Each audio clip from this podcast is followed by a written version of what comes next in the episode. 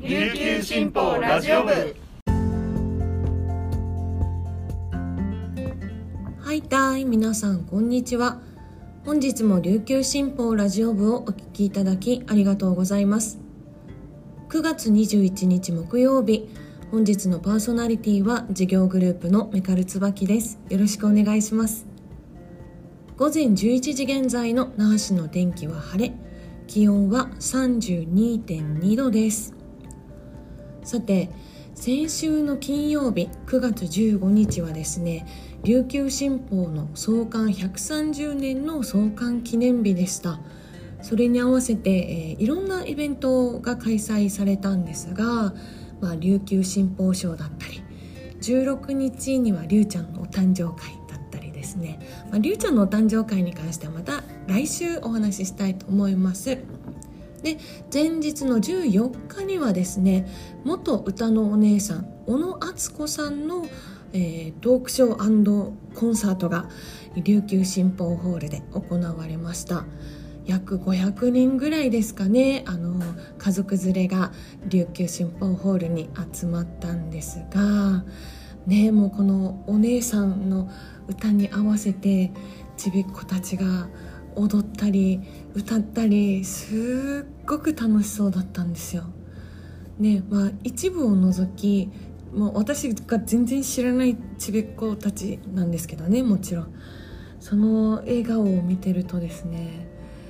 なんだか涙が出てきちゃってですね よかったねって思いましたね。なんでこの年を取ると涙もろくなるっていうのは本当ですね。なんでですかね。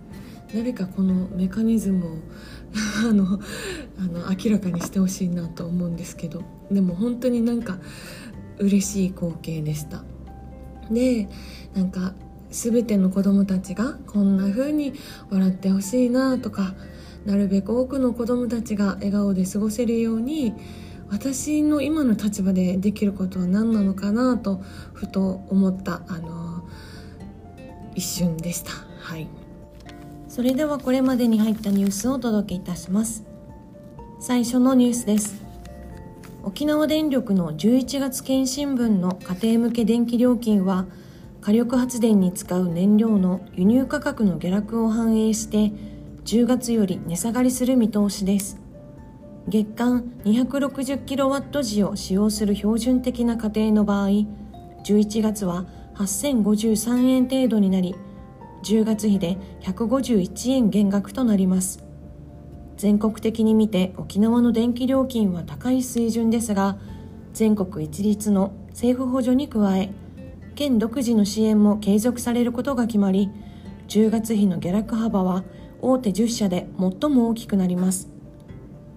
電気料金の支援策は今年2月検診1月使用分から政府が全国一律で始め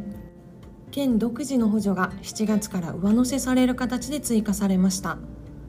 当初は10月まででしたが年末までの延長が決まりました。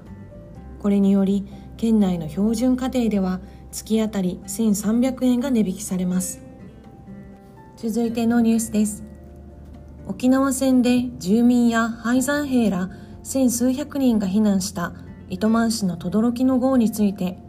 市は内部映像を撮影し市ホームページで公開する事業に本年度着手します。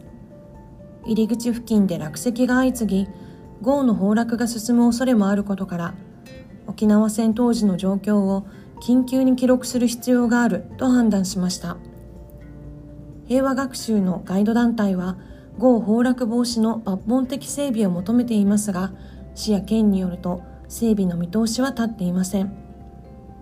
事業は来年度まで2年間本年度中に撮影測量を行い来年度中に市ホームページ上で号内の地点を指定すると360度映像が見られる仕組みを公開します。事業費1230万円を計上した市一般会計補正予算案が12日の市議会本会議で可決されました。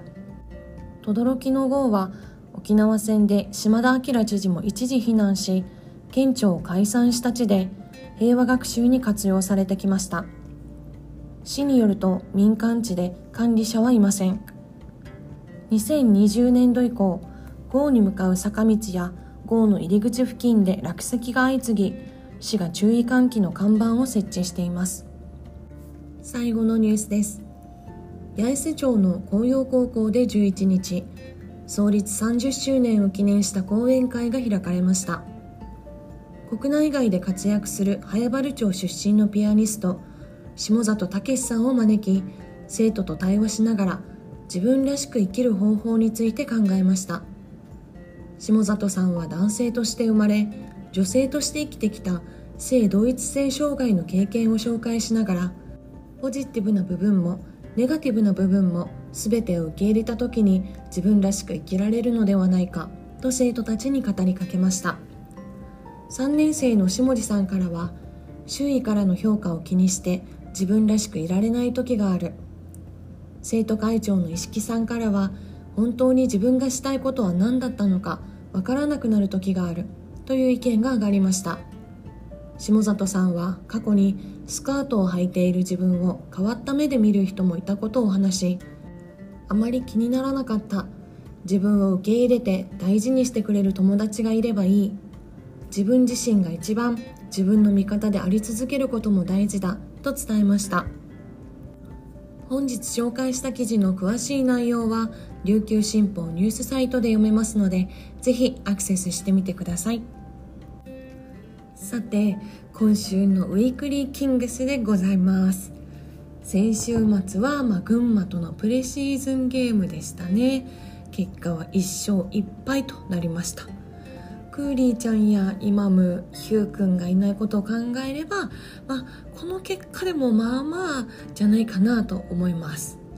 一個気になったのが小野寺選手小野 D がアップもしてなかったんですよね。ユニフォームにも着替えてなくてベンチにはいたんですけどキングスから何もアナウンスないはずなんですけどね。ちょっとここが気になるなというところです。でも、えっと、17日の試合後だったかな。沖谷ヘッドコーチ桶さんも言ってましたけど怪我人もいるのでシーズン最初は思うようにいかない時期もあるはずだと。ですね。多分そうなんだと思います。だけど、まあ、少しずついいチームになると信じております。でそれよりもそれよりも 久しぶりの生マックに私会えました。会えましたっていうか見ただけなんですけど。めちゃくちゃかっこよかったですね。相変わらず。はい。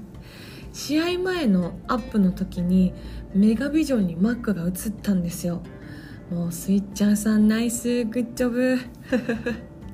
で私、えっと、日曜日の試合見に行ってその時4階の1列目に座ってたので目の前にメガビジョンがあったんですね。であのそこにマックがバーンって映ったんですけどそのマックが映った時私が一緒に行ってたキングス仲間がちょうどそのドリンクを買いに行ってて私一人で席に座ってたんですよでででももうマックが映った瞬間にこの「マーク!」って言ってこのビジョンに向かって両手バイバイをするっていうね やばいおばさんが爆誕しましたよ でもそんなの関係ねえですから。で試合後に選手とスタッフから一言っていうので日曜日はマックが挨拶したんですよ。うん。かりゆしマックかっこよかった。関係ないですけどかりゆしマックってなんかマクドナルドのご当地メニュー見たくないですか？ゴーヤーバーガーみたいな。まあ、そんなことはどうでもいいんですけどマックの挨拶土曜日はなかったみたいなのできっと私が日曜日に来るって分かってマック日曜日に挨拶したんじゃないかななんて思ってます。すいませんバカみたいなこと言って。さて 今週末は台湾リーグの3連覇をしているチームとの対戦ですね。えー、まあ、怪我人が多い中ですが開幕に向けていい調整の場になるといいなと思っております。We are one We are kings